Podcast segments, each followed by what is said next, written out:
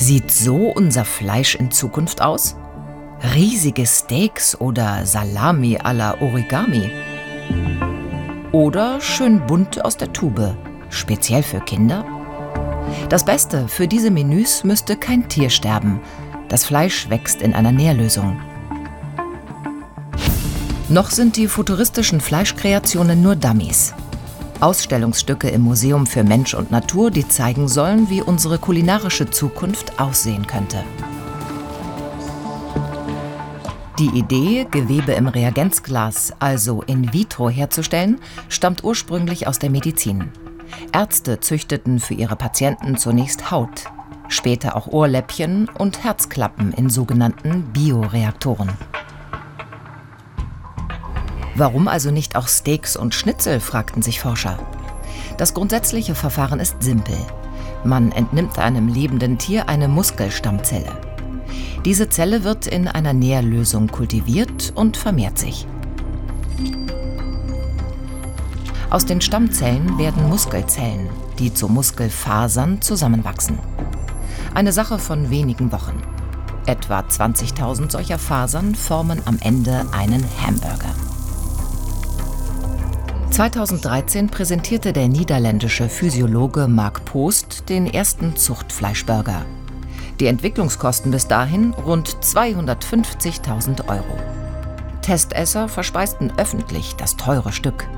Das wohlwollende Urteil schmeckt wie Fleisch, aber ein bisschen zu trocken. Sechs Jahre später. Mark Post züchtet an der Uni Maastricht neben Muskelzellen nun auch Fettzellen. Sie sollen das Laborfleisch saftiger machen. Wir haben es noch nicht mit dem Fett verkostet, aber wir erwarten, dass es besser schmeckt und auch eine bessere Konsistenz hat, weil es jetzt saftiger ist. Wir schätzen, dass ein Hamburger so ungefähr 10, 11 Euro kosten wird. Ein Preis, der aber nur bei einer Großproduktion zu erreichen wäre. Bisher gelingt den In-vitro-Fleischern das Ganze nur im Labormaßstab. Dabei sind die Verheißungen groß. Aus einer einzigen Muskelstammzelle könnte Fleisch entstehen, das Millionen ernährt, ohne ein Tier zu töten. Silvia Woll gehört zu einem Team von Technikfolgeabschätzern, das im Auftrag der Bundesregierung alle relevanten Studien zum Laborfleisch ausgewertet hat. In-vitro-Fleisch, so die Hoffnung, soll nicht nur die Massentierhaltung überflüssig machen, es könnte auch Ressourcen sparen und die Umwelt schonen. Aber ist das auch so? Es kommt auf die Fleischsorten drauf an. Ähm, es ist davon auszugehen, dadurch, dass man äh, mit In-vitro-Fleisch wesentlich weniger Tiere züchten müsste, dass der Landverbrauch gerade bei Rind deutlich, deutlich niedriger wäre, bei Huhn und Schwein auch niedriger, aber bei weitem nicht so, nicht so ein deutlicher Vorteil, wie es bei Rind der Fall wäre. Ähnlich sieht es aus beim Ausstoß klimaschädlicher Gase. Also gerade bei Rind ist ja Methangas ein großes Problem. Das würde nicht entstehen wenn die Laborfleischproduktion in wirklich großem Stil läuft. So könnte die Fleischfabrik der Zukunft einmal aussehen. Doch erstmal müssen die In-vitro-Fleischer ein grundlegendes Problem ausräumen, die Nährstofflösung, in der das Fleisch wächst. Bisher nutzen die Forscher fötales Kälberserum. Um das zu gewinnen, benötigt man eine Schlachtkuh, die gerade tragend ist. Dem Fötus wird Blut aus dem noch schlagenden Herzen entnommen. Aus dem Blut gewinnt man Kälberserum. Das ist besonders wachstumsfördernd. Ethisch, aber höchst umstritten. Wir nutzen das Serum nur noch als Referenz. Wir haben es inzwischen ersetzt durch pflanzenbasierte Substanzen. Wir wissen, welche Proteine die Nährlösung enthalten muss, um die Zellen zum Wachstum anzuregen. Und wir produzieren diese Proteine jetzt selbst.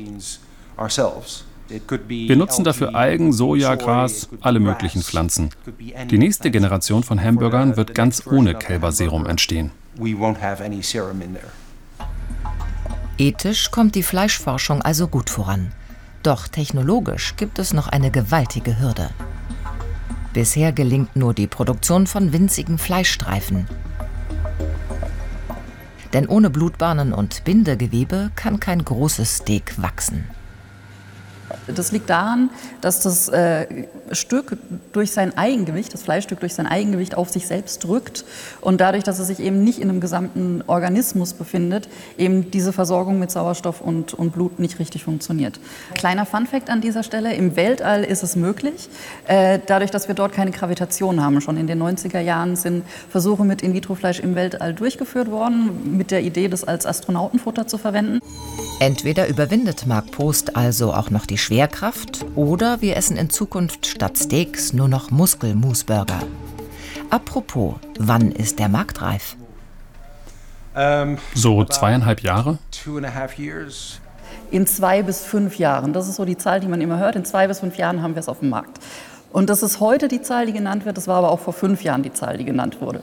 Ähm, und die technologischen Hürden, die mit der Herstellung von In-vitro-Fleisch in einem großen Maßstab einhergehen, sind einfach immer noch, auch wenn sehr viel Forschung da mittlerweile passiert und in den letzten Jahren passiert ist, sie sind immer noch sehr hoch.